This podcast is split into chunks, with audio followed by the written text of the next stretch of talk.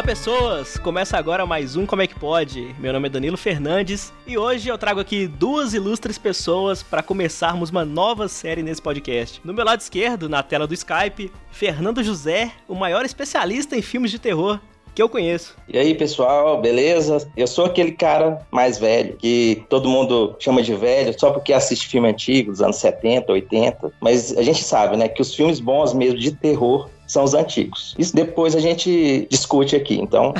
a, a vossa sabedoria.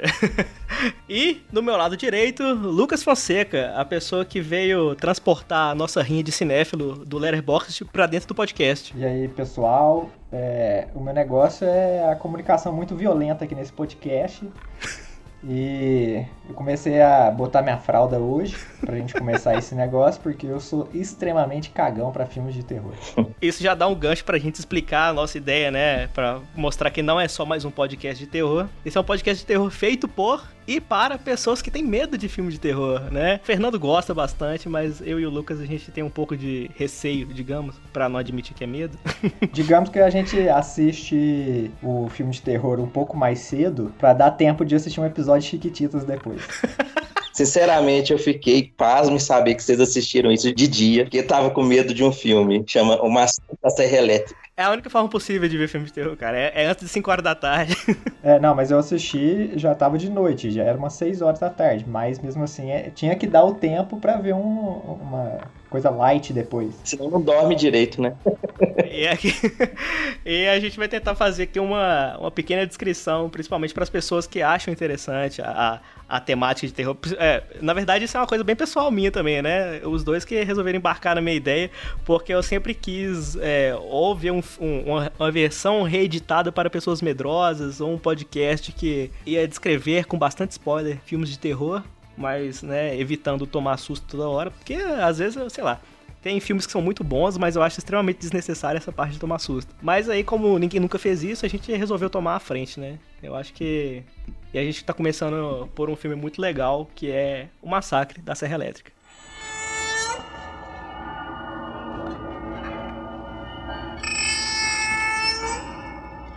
Aquele início é muito bom, né? Já, fala, já a gente já entra agora na história. Esse podcast tá tomando forma agora, então eu nem sei se a gente já começa a falar sobre o. primeira coisa, antes de, de falar do filme, eu queria destacar aqui o, a quantidade de subgênero que o terror tem, que a gente foi pesquisar. Ah, é verdade. A gente pode começar por aí. Eu nem lembro aqui, porque são muitos, mas a gente decidiu começar por um dos mais clássicos, né? Que é o gênero slasher, que é basicamente um psicopata que sai matando jovens adolescentes que gostam de transar e fumar maconha. Basicamente é isso. O que nenhum deles faz no filme, de fato, né? Ah, não faz. É isso, nós vamos chegar nessa parte aí. Calma.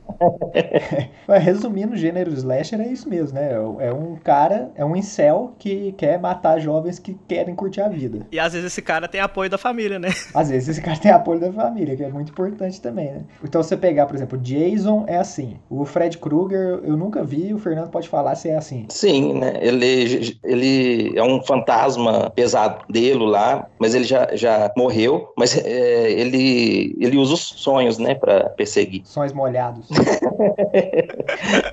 e o, o, Halloween é isso também. E esse filme que a gente vai falar também é isso, que é o Massacre da Serra Elétrica. E aí já entra nesse coisa que você falou que é a família, na real, né? Spoiler logo de cara já. Não, mas aqui é, é, é, Inclusive, eu acho que eu vou botar na capa, assim, spoiler liberado, ou então eu faço uma adenda lá no início do episódio. Porque é pra galera já chegar, vai saber tudo aqui. Vai saber até a minutagem do susto pra, se quiser ver eventualmente, já vai. é, é. Você quer fazer um, um, um, uma síntese aí do, da história desse filme? Ah, a história eu não sei nem, nem como descrever, né? Porque eu acho tão, tudo tão jogado. Nossa, já. Fernando já começou a ficar puto já. Né? começou a esculhambação. Ah, não, olha só, a, a, minha, a minha, vou, vou, dar a minha sinopse aqui, se vocês quiserem fazer as suas próprias sinopses para complementar ou para até rebater, fica à vontade. Mas a, basicamente é um grupo de jovens, quase um, um, uma turminha do Scooby-Doo ali, vão viajar para pra casa abandonada de não sei quem, fazer não sei o que lá, porque não tem nada pra fazer naquela merda. E aí eles dão carona pra um maluco, expulsa o maluco da carona e chega lá e morre todo mundo. Antes disso tudo, eles vão lá porque a. Esqueci a principal lá e o irmão vão ver se violaram o túmulo dos avós porque na região lá está tendo violações em túmulos. Aí eles vão lá para isso. E já que eles estão indo lá para olhar, eles aproveitam para ir na casa que eles descobrem que está abandonada, que é dos pais, entendeu? É, eu tinha até esquecido dessa parte, é porque é tão, é tão no início do filme que. É tão rápido, é, eu, é muito já, rápido. Uma coisa que a gente já tinha discutido em off antes era que o, o medo faz a gente prestar menos atenção na, na história. aí, aí eu já, já vou começar a discordar de vocês aí já logo no começo do podcast, porque para mim essa, essa, esse filme é a história de uma família texana que tem a sua casa invadida e destruída por jovens hippies. Meu Deus, você vai fazer o lado tiozão do, do podcast. Ele vai ser o advogado do diabo. Não, não é Porque é, já vou, vou chegar com, informação já que o, o diretor desse filme ele participou do movimento hippie até onde eu vi, que aqui é o compromisso meu compromisso com a informação é zero, mas até onde eu vi era isso. Então ele cara tem ele sabe do que, que ele está falando. Então por isso que ele e, e, os, esses jovens eles são esses jovens eles são claramente hippies, né? Aham. Uhum. O cara fica lendo livro de astrologia dentro da van. Nossa, é. Tinha uma coisa que eu não esperava nesse filme, era ter leitura de mapa astral. É. Como que Saturno retrógrado influenciou esse filme, né? Não é? Realmente. Só fazendo um, um, um parênteses aqui sobre o diretor. Eu não sei se você vai falar sobre isso, mas ele ele resolveu fazer esse o vilão desse filme ele é basicamente uma uma resposta ao cenário político e à mídia da época que era basicamente era um caos, né? Esse filme foi lançado em 74 ali no ápice do no finalmente do caso do Watergate, que retirou o Nixon da presidência, então tipo assim, o cenário político era um inferno. O noticiário só tinha cabeças espalhadas pela rodovia. E o cara falou assim: bom, aparentemente o mal da sociedade é o próprio homem, né? Então por que não transformar o, o mal de um filme de terror num ser humano normal, né? Um ser humano sem nada muito, tipo, do além, né? Essas coisas assim. Tanto é que tem muitas recortes de notícia, né? Na rádio no início do filme ali. O que eu acho interessante desse filme, que eu, que eu acho que foi o que eu mais gostei, é o pioneirismo, assim, mas você citando essa coisa aí do, do ser humano ser o vilão, não é nada sobrenatural tal. Mas se você pegar, por exemplo, Psicose, que veio antes, ele, esses dois filmes eles são meio que baseados no mesmo caso, né? Um caso real que, que rolou lá no, no Texas mesmo. Ed Gein. Isso, Ed Gein. Ele foi uma criança maltratada pelos pais, como todo bom psicopata que a gente vê isso em Mind Hunter. tipo, o pai dele é, batia nele, aí o, o irmão dele também zoava ele, e quando o pai dele morreu, ele matou o irmão, passou pouco tempo, a mãe dele morreu, e ele ficou vivendo numa, numa fazenda sozinho, e ele começava a matar as pessoas e levar pra, pra fazenda dele, e cortava as pessoas com serra, com com a motosserra e fazia banco, fazia fazia máscara, fazia roupa, fazia um monte de coisa com, as, com, com o resto das pessoas. E, isso, e esse caso baseou vários psicopatas aí do cinema, né? Então, tipo, o Norman Bates do Psicose é baseado nesse caso também, porque ele também desenterrava corpos no, no, no cemitério, levava para casa, né? E esse caso do Massacre da Serra Elétrica também é baseado nesse cara aí. E tem o do Silêncio dos Inocentes, né? Também. É, é, ele que... usou é, peles para fazer um vestido. Ele tinha sexualidade meio dúbia e ele, ele usava um vestido de pele mesmo de gente. Cara, isso é uma coisa que tá presente no filme assim, mas você tem que ficar meio atento porque se, esse filme tivesse sido lançado alguns anos depois, eu acho que. A, não a história, mas eu acho que eles dariam um jeito de tornar essa coisa de fazer os móveis com o resto das pessoas um pouco mais. um pouco mais aparente, sabe? Porque às vezes, é tipo assim, igual a mulher tem uma hora que ela é amarrada na cadeira e a, o braço da cadeira é um braço de uma pessoa. Só que é muito rápido, cara. Só fica ali no meio subjetivo a coisa, sabe? Eu acho que se fosse outro, sei lá, outro diretor, ou até outra época mesmo, que esse filme fosse lançado, talvez eles tentar deixar isso um pouco mais aparente frente. Tipo assim, olha aqui, ó, o que ele faz. E não, tipo assim, passa correndo e, e mostra e pronto, acabou, sabe? Então, mas é porque eu, eu ouvi falar que é o seguinte, esse filme, ele, apesar de ter sido lançado em 74, era para ele ter sido lançado em 73. E aí ele não lançou em 73 porque o filme não foi aprovado, porque porque há, há muitos anos atrás tinha uma censura muito maior assim, né, em cima da, uhum. dessas coisas. E aí ele não lançou porque a galera tava falando que era meio assustador demais, pesado demais. Isso que na, na gravação ele já meio que já tentou esconder um pouco essas coisas, sabe? É. Que é uma coisa que me surpreendeu também.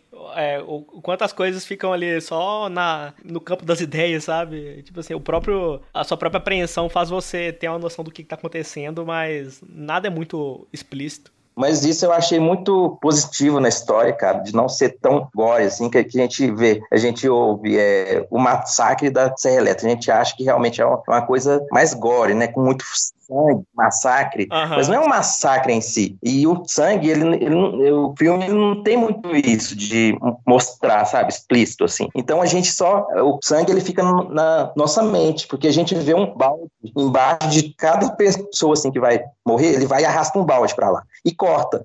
Só que a gente, na, na, nossa mente, a gente já imagina pingando ali, né? Só que não mostra nada. Termina o filme, você tem ideia, nossa, eu vi um filme sangrento pra caralho, mas na, na, verdade não, você viu o diretor ali fazendo você imaginar o sangue, sabe? Ah, eu achei muito legal de não ser tão explícito. É, então, eu, eu, eu achava realmente que ia ser uma coisa totalmente diferente, assim, do que era. Eu achei, achei legal, por isso que eu achei interessante, assim, eu, não fiquei, eu fiquei menos tenso do que eu achei que eu ia ficar com o filme. A gente não vê sangue até a última sobrevivente, né? Porque depois ela fica coberta de sangue. Ah, é? Finalzinho, ele é um banho mesmo para quem esperava o, o sangue mesmo. É. é. Ele aparece com força, né? Uma coisa, eu, a gente estava conversando que eu gosto muito de filme de faroeste. E uma característica muito forte de filme de faroeste é você criar um suspense para a hora do duelo, né? Uhum. Então sempre tem aquele vai ter o duelo de pessoas com armas. E aí fica aquele, aquela coisa que se arrasta, se arrasta, se arrasta até a hora que o, os caras sacam a arma, atira e, e tudo acaba em um segundo. E esses filmes de. Eu não sei se vamos ver isso, né, ao longo dessa série, mas eu senti muito nesse filme de, desse suspense que vai crescendo, vai crescendo, vai crescendo, e de repente morre todo mundo em cinco minutos e, e sobra só a, a a Sally, que é a personagem principal no final das contas, né? gritando pelos próximos 30 minutos de filme. Exatamente. Eu fiquei. Quando sobrou só cara, ela. Cara, ela grita demais. Cara. Quando sobrou só ela, eu falei assim: não, pera aí, ainda tem muita coisa para rolar nesse filme. O que, que vai acontecer? eu li. Eu, eu, teve duas coisas que eu reparei. É. Na verdade, assim, o, o, uma coisa, ela grita demais. Tanto é que quando ela tá. Ah, não, não só ela, mas a outra menina também. Tanto é que quando, ela, quando a gente vê o, o Letterface pela primeira vez, é, a mulher podia, tá, ela podia ter saído da casa caladinha e tal. Não, mas ela fica gritando antes de sair da casa, aí o cara acha ela porque ele vai seguindo os gritos, né? É uma coisa que podia, podia ter sido evitada. E mais, em vez dela sair pela porta, ela sai quebrando a janela da casa dos caras. Sim. Duas vezes. Oh, isso é muito impressionante. Oh, na primeira vez, você entende porque ela tenta sair pela porta e ela não consegue. E aí ela, quer dizer, na verdade, ela, na hora que ela vai sair pela porta, o cara tá entrando atrás dela, aí ela sobe pro segundo andar, ela vê que não tem saída e pula do segundo andar, foda-se. Tipo assim, melhor fazer isso do que um cara destruir meu corpo com uma motosserra. Uhum. É, agora, da segunda vez, quando ela consegue escapar a segunda vez, ela poderia sair pela porta tranquilamente, mas não, ela escolheu pular pela janela e quebrar a janela de novo. Por isso que eu falei, olha, olha a casa dessa galera, o tanto de dinheiro que eles vão ter que gastar para reconstruir aquela casa. É duas janelas e uma porta. A coisa que mais me surpreendeu foi depois que ela pula pela janela a segunda vez, é porque tá de dia. É, não, isso eu achei bem legal, cara. É, eu tô brincando aqui da história do filme, mas a história é, é, sobre o que, que é a história desse filme. Mas a história é um grupo de jovens que entrou no dia mais azarado da vida deles. Porque, tipo assim, qual a chance de você é, ir visitar uma cidadezinha do interior? Eu sou do interior, eu sei como é que é a cidade do interior. E pessoas que. As bizarrices que acontecem. Mas. Mas aqueles caras que deixam, deixam na metade, né? Não conta é. o que acontece, pra deixar na curiosidade. Não fala de que cidade você veio e quais são as bizarrices que aconteceram nela. É, mas qual que é a chance de você parar num posto de um psicopata E aí depois você ir pedir gasolina na casa dele e ele tem um irmão que mata pessoas com motosserra, cara. que isso, é muito azar, cara, porque, tipo assim, é muito específico. Não, e pior é a menina, na hora que ela vai pedir ajuda, na hora que ela foi pra casa, eu falei assim, hum, ela foi pra casa dele. É. Ela foi pra casa justamente do cara que tá querendo matar ela. Falei, Não vai ser uma boa. Mas aqui, acho que a gente tá, tá pulando muita etapa aí. Tá, vamos voltar tudo.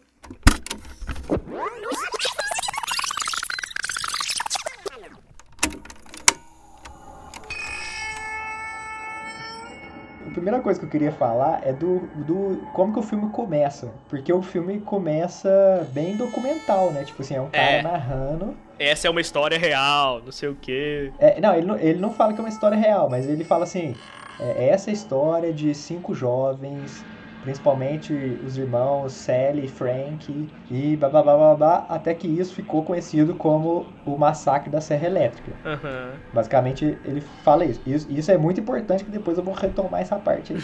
É, essa narração dá a entender que o negócio foi real. Tipo assim, que Sim, é. ele não fala com essas palavras, mas dá a entender que isso rolou, né? Isso eu achei bem legal. E aí, logo em seguida, já começa aquelas aquelas fotografias, assim, tipo, você começa a ver partes de corpos, assim, em flash. Nossa, eu já fiquei ali em choque naquela parte, porque eu primeiro fiquei assim, não, primeiro é dedo, não sei o que, não sei o que, daqui a pouco vai vir uma cara. Aí vai ser o primeiro susto. Mas até que não foi tão assim, não. É, E aí isso me lembrou a abertura de... Era anos 70, Danilo. Ainda, jumpscare ainda não tava em voga.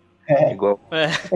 Mas isso me lembrou a abertura da série Mindhunter, que é exatamente isso, cara. É enquanto a, a abertura da série fica mostrando os caras é, configurando equipamentos de gravação, enquanto fica aparecendo uns flashes de corpos, assim, de cadáveres. Não sei se vocês já viram essa série aí, mas eu acho muito boa. Cara, eu fiquei pensando, será que esses caras se basearam no massacre da Serra Elétrica? Influenciou. Eu, eu acho que esse filme foi tipo. Não vou falar o Cidadão Kane do terror, não. Nossa, aí você aí vai receber hate demais, cara, com essa frase. manda e-mail pro Danilo. Manda comenta, comenta tudo aí. Pode xingar também. Mas olha só, esse filme foi uma das coisas pioneiras, assim, que ele foi um dos primeiros a ter aque- a, a ideia de Final Girl, que é a última menina lá que sobra, né? Tanto que no início, primeira vez que eu vi esse filme, eu achei que o Final Boy seria o, o Franklin. Eu achei que era ele, sabe? Porque a, ele sempre tá no centro, assim, da cena, tá, a câmera procura ele, assim, sabe? É. E é o único que sofre pra caralho no início do filme, né? porque ele tem deficiência e cadeirante, eles colocam ele pra fazer xixi na ribanceira. Bicho, aquela, aquela, aquela cena dele no, cami no caminhão passando na estrada, pra mim ela não fez o menor sentido. Porque o caminhão passa e aí a câmera corta e a galera da produção joga uns matos na cara dos personagens Não, pra fingir viram? que o caminhão soprou um vento muito forte na galera e o cara começa a descer. Um cara cai pra um lado, o cara da, esca- da, da, da cadeira de roda sai rolando. Eu falei, gente, que isso? No YouTube tem o making off de alguma dessas cenas, cara. É sensacional, cara. Uma dessas cenas que a Sally pula da janela, eles gravaram, eles tinham tipo um tabladozinho assim. Aí ela pula, ela tá segurando dois pratos na mão. Não sei se é aquele vidro fake que usa no cinema, né? É tipo de açúcar, né? É, e, mas aí ela tá segurando dois pratos. E aí ela pula, e aí ela joga os dois pratos no chão. Ah, Pra dar a ideia de que, que quebrou a é, janela. Quebrou a janela, sabe? Mas se você vê isso depois, eu fui reassistir essa cena especificamente, cara, fica muito claro que ela tá jogando dois pratos no chão. cara. É, ontem eu vi um. Eu não sei se é verdade, eu vi isso no vídeo, eu não, eu não tenho assim. No momento lá, acabou o dinheiro da produção, não tinha dinheiro para fazer sangue falso mais. Eles, na hora que eles cortam o dedo da atriz e dá pro, pro cadáver chupar, na verdade, realmente eles cortam o dedo dela, sabe? Eu ouvi falar isso também. Eu ouvi falar. Mas eu ouvi falar que é porque. Mas é porque o, trem, o mecanismo lá não funcionou, parece. É, eu ouvi falar isso, que é o mecanismo não tava. que tinha uma, uma bolsa de sangue embaixo da, da navalha do cara lá. E que o negócio não tava saindo nem a pau. E aí ele deu uma for... Esse tipo o caso do tubarão lá do Steven Spielberg também, que não funciona. Que na hora que eles foram botar na água, o trem parou de funcionar e fudeu basicamente o filme inteiro. né? Outra coisa que dá a ideia de- também de que é um filme baseado em fatos reais, alguma coisa assim, é que começa, começa e termina com reportagem no rádio contando o que, que tá acontecendo e faz, cara, isso faz muito, eu achei muito legal porque faz total sentido dentro da, da história do filme. Porque essa, essa, reportagem vai voltando um tempo depois, assim, ao longo do filme, o cara falando de novo. Ah, os túmulos continuam sendo violados, blá blá blá blá. Cara, achei bem legal. E começa o filme assim, 18 de agosto de 1973. Tipo assim. Foi agora, né? Tipo. É. Acabou de acontecer. Localizando. É. É, o negócio que eu não entendi direito é porque tem uma cena no cemitério. É uma coisa mais jogada, assim, mas é porque eu queria ter entendido melhor e eu não, não achei nenhuma resposta. É porque mostra uma cena de um cemitério e aí você vê, tipo, parece que é um esqueleto estrangulando o outro, assim, cara. Eu só fiquei sem entender mesmo. Não, essa parte, então, essa aí vem a minha primeira pergunta para vocês, foi uma das coisas que eu não entendi. Porque o cara, ele. aquele magrelinho lá, né? Irmão do Leatherface. O, caro, o caroneiro. Ah. O caroneiro, ele. Salsicha. O, sal, é, o salsicha. É, é o salsicha exatamente. que faltava naquela van ali. Porque o resto tem dois Fred, tem uma Daphne, tem duas, tem duas Daphne. O salsicha depois do vício, né? Que ele é. passou da maconha pra, pra, é, pro crack. E aí ficou psicopata daquele jeito. Ele, ele rouba cadáver dentro do cemitério para fazer decoração na casa dele, né? Basicamente é isso. O que eu já acho uma coisa muito ousada, né? Porque, porra. Ô, Eu entendi que o, as carnes lá do abajur e tal, etc., é feito com aquela pele do povo lá que o fez mata, não? Eles comem, eles são canibais e com a pele eles fazem aquilo. Agora, aquela, o início lá é uma tipo uma, uma obra de arte do, do Salsicha, que ele profana lá os túmulos e arranca e faz aquilo lá. Ele é meio doidão, né? É, meio. Meio é bondade sua. Quem não é doidão nesse filme? É. Aquela parte, igual você tinha falado antes, aquela parte do cara lá comendo churrasquinho lá no posto de gasolina, cara, pra mim aquilo ali era um dedo, cara. Pra mim aquilo ali não é nada mais era do que um pedaço de alguma pessoa que morreu. Então, mas bem no começo do filme, cara, quando eles dão carona pro Salsicha. pro Salsicha. Vai ficar, vai ficar sendo Salsicha até o final.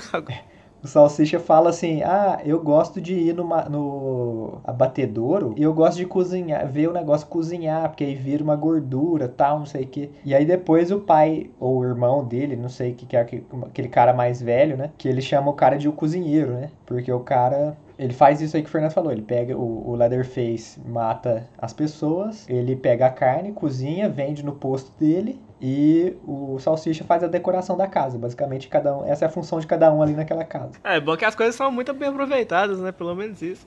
É. Zero desperdício ali. Aí, mas aí, essa, essa coisa que o, o, Essa obra de arte que ele faz, pegando um corpo em decomposição e fazendo, como, igual você falou, como se fosse um estrangulando o outro lá no, no cemitério, isso meio que. Será que ele. Aquele negócio de assassinato que sempre o assassino quer ser pego no final? Será que é tipo uma, alguma coisa nesse sentido, assim? Porque o, o irmão mais velho deles, o cozinheiro, depois fala pra eles: Eu falei que você vai ser pego por causa dessa porra. E aí ele fala: Não, mas ninguém sabe ainda que sou eu. Mas, porra, você vai e monta um altar de cadáver no coisa e você não quer que as pessoas saibam, sabe? Tá de sacanagem. Só falta botar, tipo assim, botar a mão do esqueleto apontando assim pro lado pra onde que é a casa deles. É. É. E colocando no, vários no caminho, assim, a mãozinha apontando. Você não pode querer coerência de alguém que é louco, né, cara? Que corta a própria mão, que coloca fogo e pólvora numa, numa foto dentro de uma van. Não, eu achei ele super cuidadoso, cara. Ele cortou a mão em vez de. Né, no, no, né, foi, foi tudo planejado para depois pintar a van deles de sangue. Ele foi queimar o negócio, mas ele queimou. Depois que o negócio queimou, ele já juntou, já guardou pra não, não ter problema ali dentro da van, entendeu? o negócio que eu fiquei pensando, realmente ele sujou a van ali para dar um sinal? Eu também. Ou isso foi só uma interpretação minha aqui? Cara, ele é artista, cara. Ele não ia só passar o braço. ele vai ter que. Ele fez um, um, Pimp My Ride ali, um, um lata velha. Isso. É, ele tentou mandar. Eu, eu interpretei que ele tá tentando escrever o número 13 ali. Porque o negócio é vermelho, 13, faz tudo sentido. Caralho. É, sacanagem, gente. Ó. Tipo assim, você bota um cara desse pra viajar junto com você, você vai lá e entrega uma faca na mão dele, eu já pensei, ah, velho, a galera vai morrer em 12 minutos de filme. É. Eu achei que ia acabar ali, entendeu? Aí, aí, claramente, os jovens são dois casais e o irmão da, da personagem principal, que é o Franklin, que é, que é o cadeirante. Que ninguém quer levar ele, cara. O cara claramente não queria estar ali. Ele se sente incomodado porque aquela galera é meio chata. E a galera também só leva ele porque, tipo assim, a irmã dele é legal, sabe? É. É, tipo, ninguém devia estar ali no final da. Na verdade, ele não devia estar ali, sabe? E fala assim, putz, velho, eu podia ter ficado em casa, sabe? Por que, que eu saí? Por que, que eu fui pro meio de um lugar abandonado com essa galera. E aí ele, uh, aquela, e aí ele prota protagoniza as cenas mais bizarras do filme pra mim, que é essa cena aí que a gente já falou dele caindo do barranco. que tem uma, claramente tem uma tábua ali, porque eu nunca vi um, uma cadeira de roda no meio do mato descer tão rápido. É, e outra coisa, mas uma coisa que eu achei legal dessa cena é que ele sai ralando tudo. E aí quando ele volta, ele fica o resto do filme inteiro com os braços machucados. Não sei se vocês perceberam isso. Não, não reparei. Ele fica com os braços tudo ralado, assim. Eu achei bem. Realista. É, uma coisa de continuidade, assim, que foi bem pensada. Uma coisa que eu achei que vocês iam reclamar, e reclamar muito, é a qualidade dos atores, que eles não são bons atores, né? Convenhamos. Ah, me incomodou mesmo do que eu achei que ia incomodar, sabe? Eu acho que ajuda na, no realismo, porque o filme tem essa aura realista, tanto dos cenários, aquela casa lá, toda cheia de, de aranhas, é, cupim, o posto em si, todo muito antigo. Nos anos 70 já era antigo. Imagina o ano que é aquele posto lá. Aí a, é, a, a música, ele, o, o diretor, ele, ele escolhe não usar músicas mesmo, porque, convenhamos, né, um grupo de hippie é, viajando, assim, poderia usar um, um, rock ali, um psicodélico e tal, mas não, ele não, eu não vou usar nada, vou usar só uns sons de, de prego arranhando a lousa, assim, sabe, nos momentos eu achei fantástico, assim, que eu, eu achei um filme rápido, redondinho e que resolve tudo ali, sabe? Por isso eu gosto tanto dele, assim, sabe? É, não resolve tudo, né? Faltou matar o, o psicopata no final. Ah, mas não, senão você não vai ter a continuação, né, cara? Porra, ele é, ele é pioneiro nisso, assim, que não, não mata o cara, que vai ter o 2, o 3, o 4 e o 5. Então, mas isso aí é, é outra coisa que eu queria perguntar pra vocês. Porque começa o filme, como eu falei, na narração do cara, lá falando assim, e blá blá blá, esses jovens tiveram um dia ah, que dia azarado desses jovens, não é mesmo? e aí fala assim, e isso ficou conhecido como o massacre da Serra Elétrica do Texas. Ou seja, dando a entender de que a menina, quando ela fugiu, ela contou pra polícia, os caras foram lá e pegaram a galera, né? Que até então, porque o que, que rola? Como é que essa família de psicopata conseguia matar tanta gente? Porque eles viviam numa cidade minúscula, no meio do nada do Texas. Então, tipo assim, ninguém nem tinha ideia do que que tava rolando lá. E aí, a partir do momento que ela consegue fugir, dá a entender que porque ela contou, a polícia conseguiu achar esses caras, porque vocês precisam só de um mandado para entrar naquela casa lá, para saber que aquela casa é, é, tem alguma coisa errada lá, no mínimo. Porque você tem dois corpos. Caralho, aquela cena também bizarra.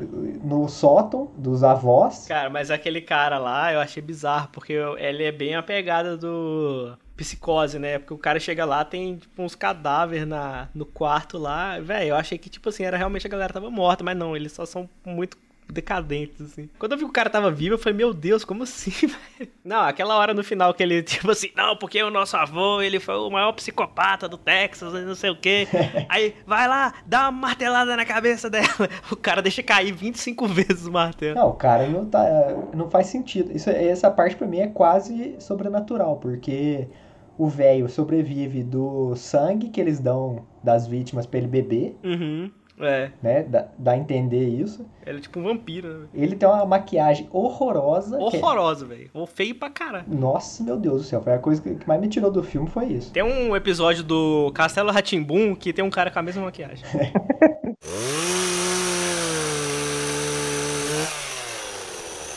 Mas esse próprio filme do Massacre da Serra Elétrica, apesar dele ser mais sério, ele, o próprio diretor falou isso e e dá pra você ver que ele tem as partes de que eram para ser engraçadas, mas que os atores são tão ruins que às vezes não dá pra ser, ser tão engraçado. Esse, esse cadeirante, ele é para ser o cara engraçado, né? Era para ser? É, porque, por exemplo, essa a parte que ele cai do, do barranco, cara, a única coisa que eu fiquei pensando é o cara se mijou todo, velho. E como é que os caras voltam com ele pra van e aquela van com cheiro de mijo que devia estar tá lá dentro, cara? Que coisa horrorosa. De incenso. E aí, tem, na, quando ele chega na casa dos antiga casa que eles moraram quando era criança, que era a casa dos pais deles, e todo mundo sobe pro segundo, terceiro andar e ele fica lá embaixo porque os caras filha da puta, não deixa o cadeirante lá embaixo e foda-se, vai fumar maconha lá em cima. Porque você sabe que isso, essa parte é a parte que ele deu a entender que os caras foram usar a droga lá. Porque eles começam a rir loucamente, velho. Inclusive, é, isso faz um paralelo com a última cena, que é a Sally fugindo de vez atrás daquela caminhonete lá e que ela começa a, a rir do mesmo jeito que ela ria nessa cena. o, cara, o Lucas é especialista. Ô, Lucas, você, já, você pode trabalhar no Proed, cara. Você é especialista em saber. ele, identifica, ele identifica sinais de gente drogada. Não, mas é porque é, nessa última cena ela não tá. Ela não usou droga nem nada, mas é, é, é, um paralelo que ele faz entre a risada e o grito, como é que parece, sabe? Ah, sim. Dependendo de, de, de, de da onde você escuta. Então, tipo assim, quando você fica. Como o negócio do filme de terror, e por que, que eu não gosto muito de filme de terror, é. Parece que os caras estão o tempo inteiro tentando te dar medo.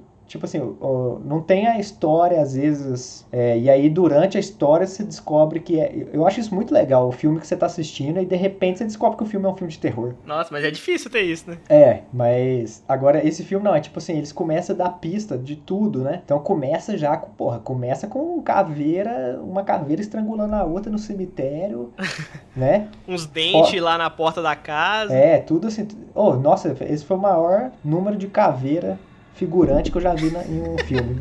Caveira figurante. Caralho, velho, tem muita caveira nesse filme. De tudo quanto é tipo de, de bicho, ser humano. A galinha, nossa, aquela galinha dentro da gaiola lá, velho. A mulher, a mulher ficou mais com medo da galinha do que da, da insalubridade ali do lugar. Véio. Não, e essa cena que eles estão. Que eles sobem pro segundo, terceiro andar e o cadeirante fica lá no primeiro andar puto, né? Porque não tem como o cara subir. Nossa, mas eles são realmente escrotos. Aí você vê que os caras é escroto, né? É, e os caras rachando o bico lá em cima, né? Os dois de casalzinho, o cara lá embaixo, puto. E aí ele começa. Só que, velho, Aí, em vez do cara ficar puto e falar assim, ô, oh, seus filhos da puta, vem aqui me pegar. Não, ele, ele começa a fazer assim, eu vou tentar fazer aqui, mas vai ficar muito feio no áudio, né? Ele come... Por favor, faça isso. Ele começa a fazer assim, ah, Vamos, vamos com a gente, Franklin. Ah, eu queria ficar em casa, mas não, vamos com a gente. Ah. ah, vai tomar no cu. É isso que é o xingamento. O xingamento do cara é ficar fazendo barulhinho com a língua, cara. Ah. Ai, caralho. São hippies, cara. Eles não vão xingar falar palavra de baixo calão, assim. Caralho, muito bom, velho. Eu achei tosco. Ele parece um menino de 13 anos no corpo de um cara adulto, sabe? É, e ele sua demais também, né, cara? Pô, pelo amor de Deus. o cara tem que ir no médico, velho. O nome disso é. Como é que é? Hiperidrose? Já, hoje, se tivesse internet naquela época, ele já sabia. Outra coisa aí que eu acho assim, que o, o esse personagem, Patrick, né? o nome dele? Franklin. Frank, Frank, é. Olha lá, o cara. Se, se o Franklin estivesse vivo, ele ia reclamar do Fernando também, nem consegue nem lembrar o nome do cara. Porra, ele, ele ia fazer. Mas o Franklin ele é tão irritante assim que eu acho que a hora que o Letterface vai matar ele, ele, ele olha para a câmera assim e fala: É isso que vocês querem, né? Vai a serra elétrica, elétrica entre aspas, no Franklin e fica mexendo assim, parece, sabe, tipo, mexendo no caldeirão, ele fica mexendo a barriga dele, assim, misturando os órgãos. Ele fica mexendo ar, cara, essa parte, assim, por mais que o filme não mostre para tentar aumentar a dose de tensão, assim, eu achei que é, o, o, movimento ali da serra elétrica foi tão, assim, nada a ver, sabe, porque parece que o cara tá, tipo assim, ah, vou fingir aqui que eu tô te matando, hein, aí o cara fica, assim, enfiando pra cima e pra baixo do cara, assim, eu fiquei, ai, gente, beleza, vou Suspensão de descrença, cadê, né? E o Leatherface, ele tem uma habilidade ímpar com a, com a motosserra, né, cara? Porque o cara corre com motosserra. O cara tem 4 metros de altura. O, o cara faz locomia com a motosserra. O cara, velho, faz tudo com a motosserra, cara. E mas aí depois eu fui ver nessas cenas de bastidores que ele parece que eles fizeram uma motosserra que que não roda. Ela não tinha dente. É, é... Era uma motosserra de verdade, mas ela não tinha dente. É porque Senão também, né? Porra, é. perigoso, hein? O negócio que eu vi também é que, tipo assim, mesmo com o. Porque o ator, por mais alto que ele seja, ele tava usando um. Tipo um, um salto. Não era um salto, mas sei lá como é que ele tava usando. Aí, enfim. Era um salto mesmo. É, tipo um suporte lá pro cara ficar mais alto. Mesmo com esse suporte, o cara conseguia correr mais rápido do que a menina lá que fica no final. Tanto é que você vê, você vê umas partes assim que ela tá correndo pra caralho e o cara tá correndo atrás dela, aí ele para pra cortar uns galhos, assim, sabe? É. Pra dar tempo dela correr mais, entendeu? Mas isso, mas isso compõe com o personagem. O personagem, ele, é, ele tem algum problema mental, assim, que ele... Tem, tem. Né? Ele não consegue nem falar e tal. É, ele tem um pouco de medo, né? Você vê, assim, que tem uma, uma das primeiras cenas que tem na casa, assim, tem hora que ele chega e eu fiquei assim, caralho, velho, como assim? Porque eu achei que ele era um, um um super psicopata que sabia o que estava fazendo, não, sabe? Mas você vê que ele realmente tem uns problemas, assim. Ele vai, se... ele senta no cantinho e põe a mão no rosto, assim, fica, ai meu Deus, o que eu tô fazendo? É, sabe o que. Eu não tinha entendido essa cena, cara. Olha como é que eu interpretei. Vamos, vamos voltar aqui de novo. Lá os caras estão lá no segundo andar fumando maconha, o cadeirante está lá embaixo. Aí do, um, um, dos casais desce e fala assim: vamos nadar. É, é, basicamente aí que começa a merda, né? Porque aí eles descem e falam pro cara onde que dá pra nadar aqui. Aí o cara é ali. E aí continua, abandona o cadeirante de novo e vai nadar. E leva um cobertor. Aí tomar no cu. O cara leva um cobertor, velho. Tá todo mundo reclamando, tá um calor. e não leva uma bosta, não, não leva um cobertor, não leva a lanterna e ainda leva a chave da van. Não, isso aí é o outro cara depois. Ah. É, aí, primeiro esse casal desce, eles vão lá e chega lá embaixo, não tem, não tem mais lago pra eles nadar, né? Porque dá a entender isso. E aí, pra mim, é a cena mais anos 70, que é na hora que o cara já vai tirando a camisa pra nadar e o cara é peludaço. esse, esse ator, eu achei, pô, me senti representado.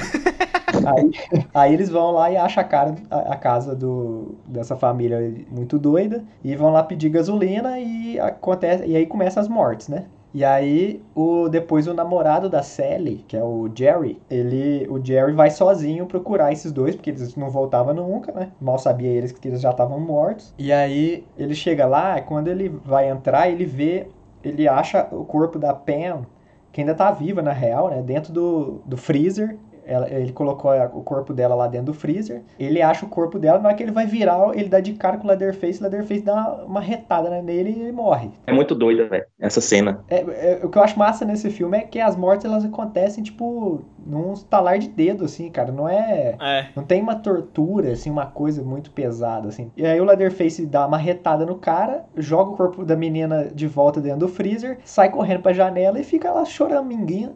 choraminguinho. Eu não entendi, não. O cara ficou triste por quê, cara? Não, eu acho que ele tava. Eu acho que ele era tipo um.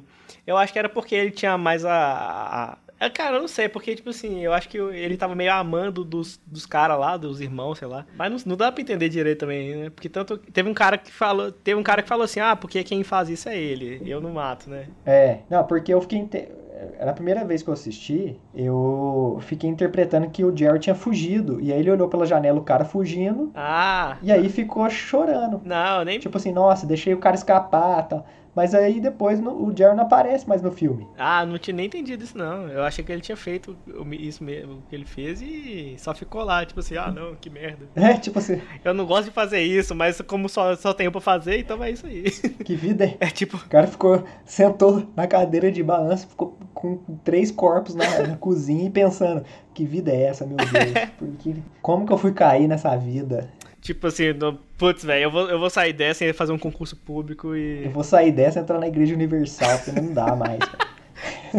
E aí o resto do filme é a Sally fugindo de tudo quanto é jeito e os caras correndo atrás, e aí ela vai pro posto e ela descobre que o dono do posto na verdade é irmão do Leatherface. É, cara, e a, aquelas vassouradas que ele dá nela, eu achei muito Essa é muito zoado. Ele tem né, uns cara? efeitos sonoros engraçados. mas, mas o. Ah, cara, eu já, eu já imaginei assim: o cara é um mestre de matar gente. Então ele já matou muita gente. Ele, ele sabe que ele precisa ali, no máximo, olhando pra ela, é uma vassoura. Ele não vai precisar de uma coisa. É, e ele não bate nem com um cabo, né? Ele bate com a parte de varrer. Isso, ele já sabe. Ele controlou ela ali, só na, batendo na cabeça, no ombro ali, já controlou.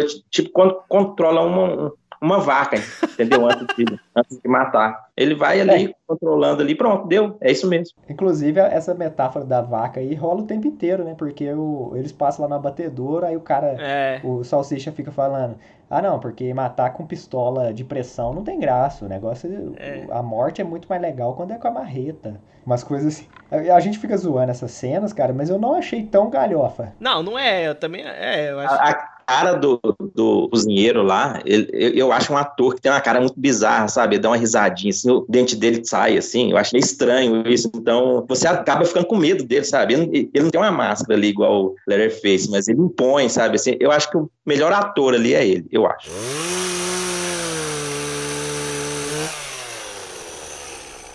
Curiosidade aqui, não sei se vocês perceberam isso, porque é, a, a vez que a, que a menina, a primeira menina, a Pamela, entra dentro lá e cai. Primeiro que todo mundo cai, né? Porque o, o Kirk, que é o primeiro cara a morrer, ele entra e ele vai subir num degrauzinho lá e cai. É. E aí ele dá de cara com o Leatherface e o Leatherface. Sim, cara, aque... Essa morte é foda. aquela cena eu achei muito Essa- tensa, cara. Essa, essa parte eu- acho ela toda muito tensa.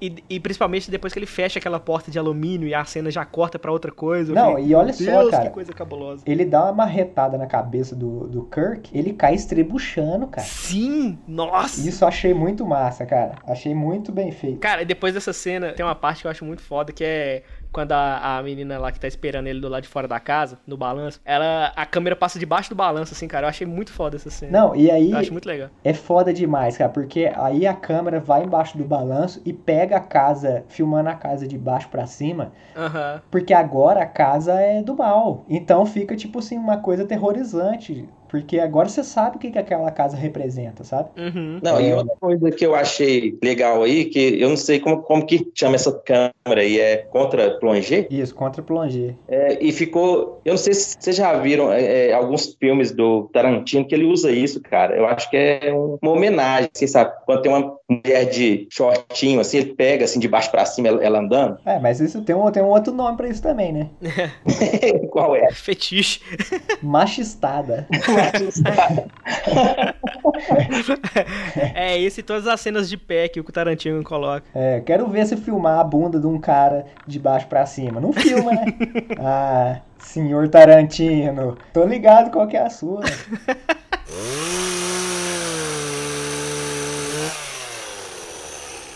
É, e aí ela entra na casa, aí, olha, olha que.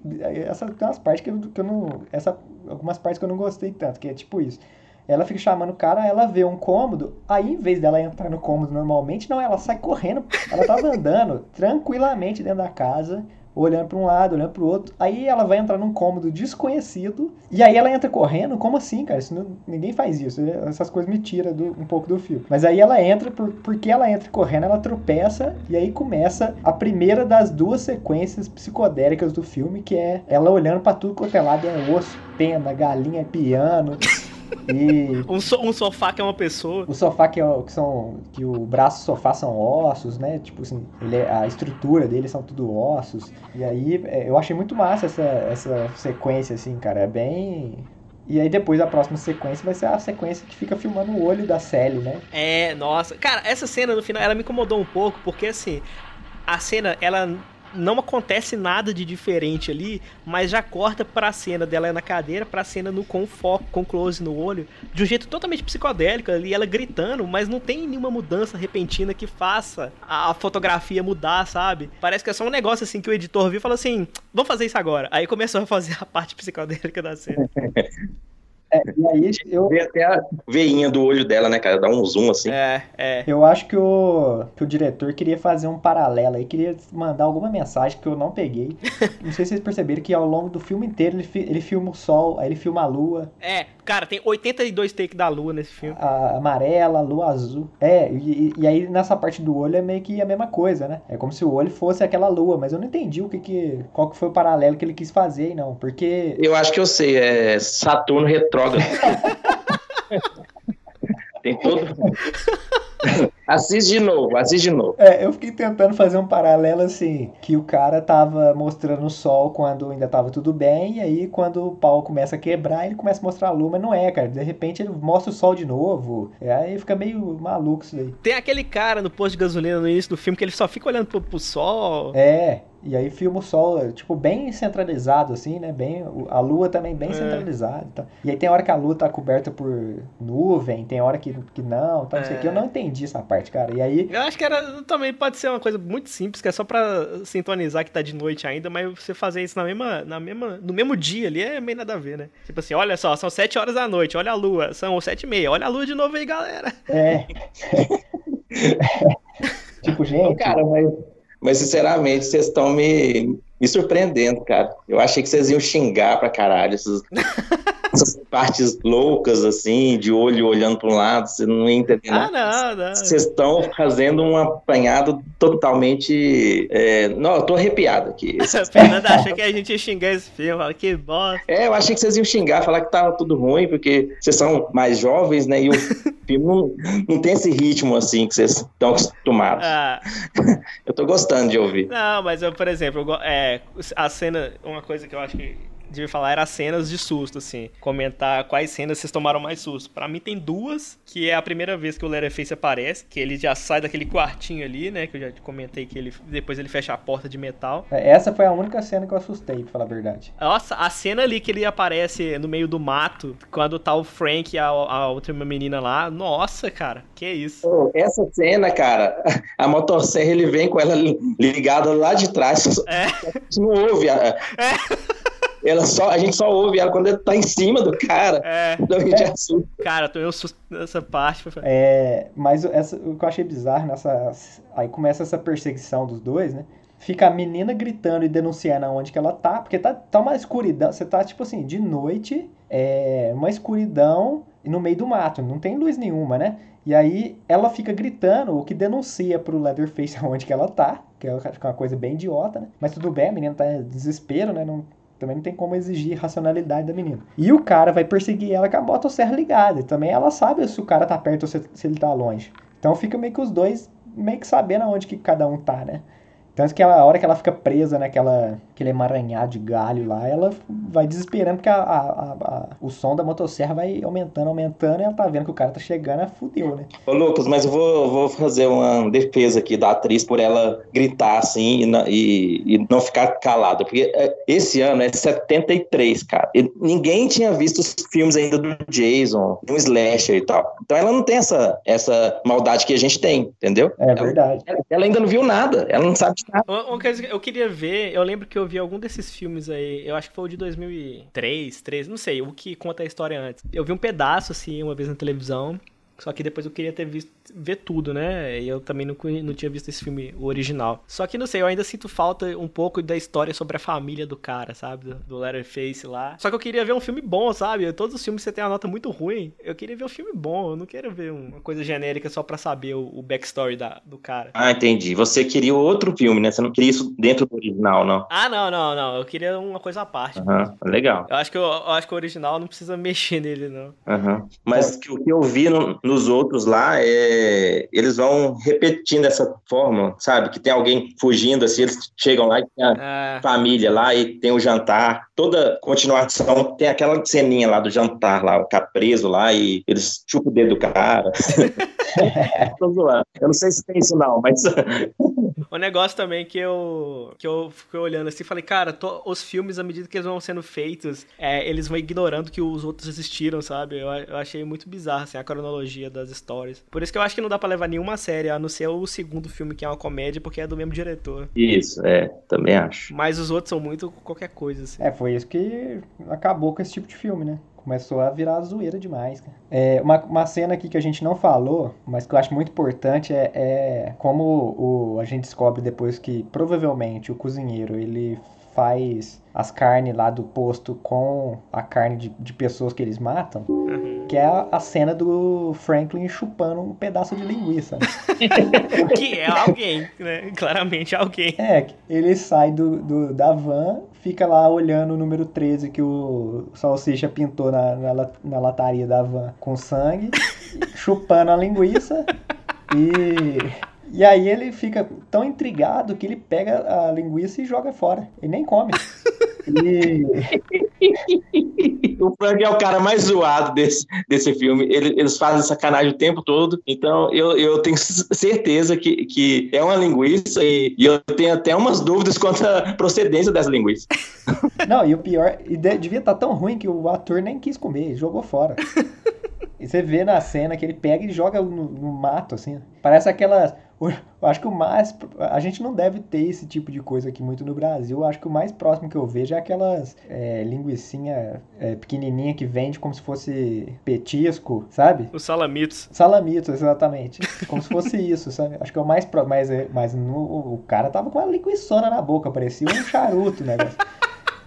Não é um salamito, não. Boa deixa aí pro, pra Sadia, patrocinar o podcast aí, ó. Salamito. É. Fica o espaço publicitário. Oh, mas aqui, oh, eu gostei muito do final ali, cara, quando a gente descobre que a família do cara tá envolvida. Eu acho que é uma coisa que, assim, eu, eu já esperava um pouco, mas eu não sei se na época a galera achou isso uma coisa super original, assim, mas eu achei muito foda, sabe? Todo aquele, aquele ritual ali para deixar o avô vivo, aquela coisa meio macabro ali. E o legal é porque quando eles chegam no posto, que é o posto do irmão mais velho do Leatherface, eles falam assim: ah, a gente quer ir na casa do Franklin. Porque aparentemente o pai do Franklin da Sally também chamava Franklin. Ah, aham. E aí eles falam assim: "É, a gente quer ir na casa do Franklin. Aí ele fica assim: não, não vai lá não. É perigoso. Ou seja, o cara dá uma. Tipo assim, não vai lá que vocês vai dar merda. E aí os caras vão lá e, na verdade, quem, quem faz a merda é o irmão dele, né? É. Então, tipo assim, fica meio uma, uma, uma surpresa, assim, pra, pra você É, acompanhar. é- é- é quase um. É quase uma Psicologia reversa. psicologia reversa. E, e a, e a última coisa que eu queria falar sobre esse filme aí, da minha parte, e que vai deixar o Fernando mais arrepiado ainda, Uh. é quanto.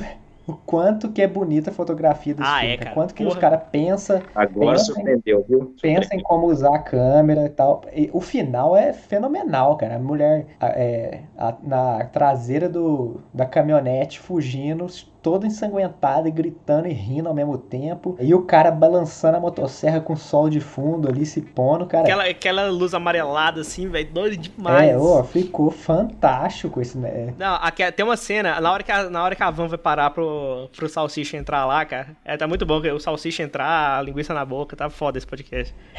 Mas, Podcast da quinta série. aqui. é, mas a cena que, ela, que a van para, que a, a, a lente tá bem aberta, assim, sabe, tá de longe, a, a lente tá- a câmera tá quase no meio do mato ali. E aí você vê mais o céu mesmo, assim, sabe? Eu achei bem legal, velho. Me lembra um pouco, tem uma cena no Pequena Miss Sunshine que aparece com ela. Mas eu, é, é, eu acho legal assim, a gente é, classificar as cenas preferidas assim, de cada um. Eu fico com aquela primeira morte lá, que ela, toda ela é, é muito bem feita, sabe? Antes e depois. Pera aí, você fala a... A morte do Kirk. Da martelada na cabeça ali, que o cara cai no chão. Agora, pra vocês, assim, qual, qual cena assim, que vocês ficaram? Então, eu, eu vou. Pra mim seria essa cena final, né?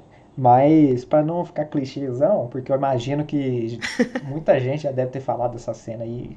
E até ela é a capa do Leatherbox do filme, é essa cena aí, então. Eu vou falar da cena que a Sally consegue fugir do Leatherface, e aí ela vai lá pro postinho, e aí o, o cozinheiro abriga ela lá, e aí ele fala assim, não, pode deixar que eu vou pegar o carro, eu vou te levar na polícia porque eu não tenho telefone. E ela fica na parte de dentro lá do postinho, esperando e olhando pra, pra porta, e aí tudo escuro lá fora. Cara, essa cena, é, é- eu achei a cena mais tensa, das cenas que eu mais gostei do filme, porque você fica olhando lá, você não sabe se... Porque ela tava sendo perseguida pelo cara até o momento, então pode ser que o cara entre ali a qualquer momento, Sim. Pode ser que o cara entre com a cabeça do, do irmão dele na mão, né? É, tipo isso. Pode ser que o, que o cozinheiro volte com uma arma, pode ser. Pode acontecer tanta. Tipo assim, é, é a, é a porta aberta como metáfora da- de, qualquer. Nossa senhora. De qualquer possibilidade de coisas acontecerem. Eu achei fantástico aquela, aquele take ali da.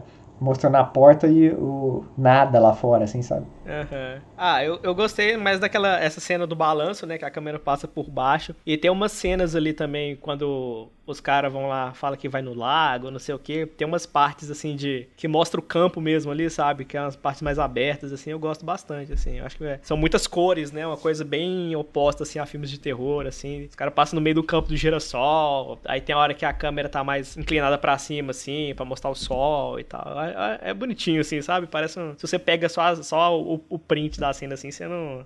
Às vezes você nem sabe distinguir de que filme que vem. Mesmo a cena do jantar, ela é muito bem iluminada, né? Não é, não é uma coisa escura. Eu acho que a maior diferença da refilmagem para esse filme é isso, pelo que eu lembro, né? É que a, a refilmagem é mais escura. É, e outra coisa só que eu queria pontuar da cena que eu falei da, da menina lá esperando, com a porta aberta, tem uma hora que ela olha pro, pra carne sendo cozinhada lá no forno. E aí ela começa, tipo, realizar. Eu não sei se ela. Foi essa minha interpretação, né? Que ela começa, tipo assim, pensar, que porra é essa, cara? Eu penso assim, se fosse outro diretor, ia mostrar assim, ela juntando, sabe, as coisas, assim, as É, É, cenas, assim. tipo o, o meme da Nazaré fazendo conta. Isso. Como é um filme mais cru, assim, ou talvez não tinha dinheiro, não sei, ficou só ela pensando, assim. E a gente também, né, que a gente pensa, será que aquilo lá é churrasco mesmo? Ou se É. o cara faz parte lá do clã, não sei. é. Cara, uma última cena aqui que eu acho que vale a pena comentar é que a única vez que a gente vê durante o filme inteiro uma motosserra passando em alguém é no próprio Leatherface. É verdade. Que toma uma, toma uma, uma, uma chave de, sei lá, uma chave inglesa na cabeça do caminhoneiro. e deixa a motosserra passar na perna dele. Não, esse caminhoneiro se ferrou, né? Porque tem a cena antes que o, que o caminhoneiro atropela o salsicha. É, o, que, o é bonecão um boneco, de pano lá. É, um bonecão. E aí ele sai correndo, ele vai tentar salvar a menina. Aí o Leatherface é. começa a passar a motosserra na porta do caminhão, eles saem pelo outro lado. É, por quê, velho? Por que, que o cara só não acelerou, caralho? É, e aí ele sai correndo e deixa o caminhão lá, cara. Uhum. E aí termina assim. E o foda vai ser, o foda vai ser pra voltar, sabe? Tipo, o cara nunca vai saber se é seguro ele voltar pro caminhão. Tipo isso, ele vai, ele vai ter que vai esperar. a polícia, porra. Não, mas não tem polícia ali perto, cara. Senão ela, eles mesmo tinham achado, né? O cara vai andar três dias até chegar no posto policial.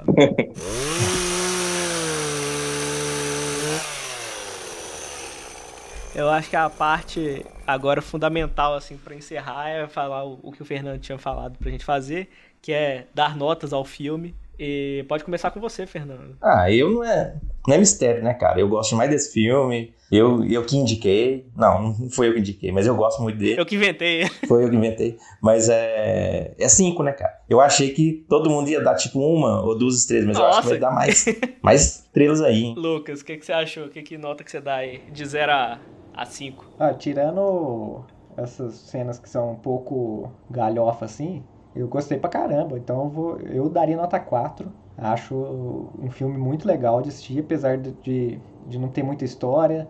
Porque eu lembro que você falou assim, não, é, a gente tem que assistir filmes de terror pela história também, né? Às, às vezes você tem uma história muito interessante para contar e o jeito de contar ela é o terror. Mas esse filme já meio que matou isso. Esse nem tem, né? é, eu não achei que tinha muita história nesse filme. É porque ele é de slash, né, cara? Slash não tem história, desenvolvimento de personagem. É aquilo lá, é aquela fórmula. É. Mas eu vou dar a nota 4 aí, porque eu achei. É muito bem feito, cara. É muito amarradinho. Tirando essas cenas um pouco mais galhofa, assim que eu gostei bastante. É, eu também, eu também dou quatro estrelas para ele, eu achei muito legal. É engraçado porque é um, sei lá, é um filme já é clássico já, né? Tipo, entre aspas, todo mundo já viu. Mas é o tipo de filme que eu nunca ouvi falar nada, assim, sabe? É, é um filme que, sei lá, se fosse de outro gênero, talvez a gente já teria tomado spoiler e, e ficar sabendo dele de cabo a rabo, assim. Mas é um negócio que meio que a, a gente nem sabia, né? Eu e você que a gente nunca viu, né? Não é muito chegado em filmes de terror. Mas eu gostei bastante, cara. Achei bem original, assim, né? Até pela data também que saiu, né? Meio óbvio, mas, mas achei muito bom. Nota 4 aí, com facilidade. Tem mais algo a dizer sobre esse filme? Ah, eu tenho a dizer que assista. Você aí que tá com medo aí ainda, tá com medo de assistir, assista. É um filme, além de ser um filme de terror, é uma obra de arte, igual o Salsicha lá juntava os ossos. É, um, é, é uma obra de arte.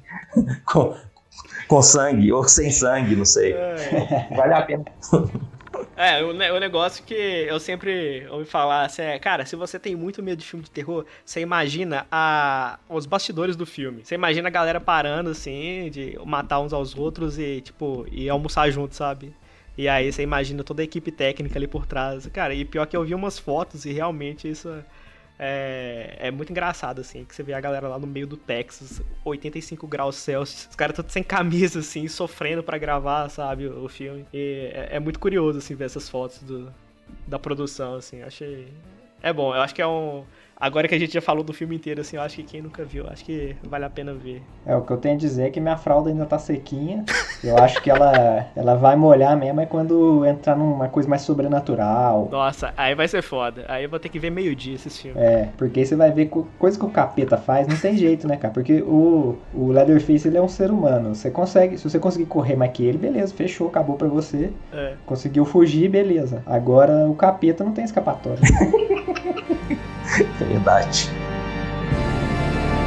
Pera aí que o episódio ainda não acabou não, hein? Antes de terminar, eu queria convidar todos vocês que ouviram para que assinem esse podcast, seja lá onde for que você esteja ouvindo. Originalmente, ele sai em todos os aplicativos de podcast que existem. E se não estiver no seu aplicativo favorito, manda uma mensagem para mim que eu dou um jeito de colocar lá, beleza? Depois ele também vai sair no YouTube com algumas imagens do filme para você poder assistir e visualizar melhor alguns desses momentos que a gente comenta por aqui. Tudo que foi comentado aqui no podcast e que será comentado nos episódios futuros vai estar no site comecpod.com, dentro do post sobre os filmes de terror para pessoas medrosas. O link do site está aí na descrição desse episódio e só está esperando você para ir lá conferir. Também vou colocar o link para uma lista no site Letterboxd com todos os filmes citados aqui, sejam eles os filmes principais ou somente as menções honrosas. Para quem não conhece, o Letterboxd é uma rede social e meio que uma biblioteca onde você pode logar quais filmes você quer ver e quais filmes já foram assistidos, além de poder dar notas e julgar o gosto dos seus amigos. As redes sociais do Como é que Pode também estão na descrição desse episódio, então por favor me sigam lá para dar um apoio a esse trabalho de entretenimento auditivo e também para comentar tudo que vocês acharam, beleza? Todo feedback no arroba Como é que Pode, tanto no Twitter quanto no Instagram, será muito bem-vindo. Por último, eu preciso fazer um agradecimento aqui e dar os créditos ao Fernando e o Lucas, que não só tornaram essa ideia de podcast possível, mas também me deram uma força enorme nos bastidores, seja alugando o DVD desse filme, ou então fazendo as artes da capa e do YouTube, ou pegando as cenas dos filmes para ilustrar a versão em vídeo desse podcast. No mais é isso, pessoal. A gente se vê no próximo episódio. Fiquem de olho aí que a gente avisa quando é que vai sair, beleza? Mas o dia de sair é sexta-feira, ok? Então fica aqui um abraço e até mais.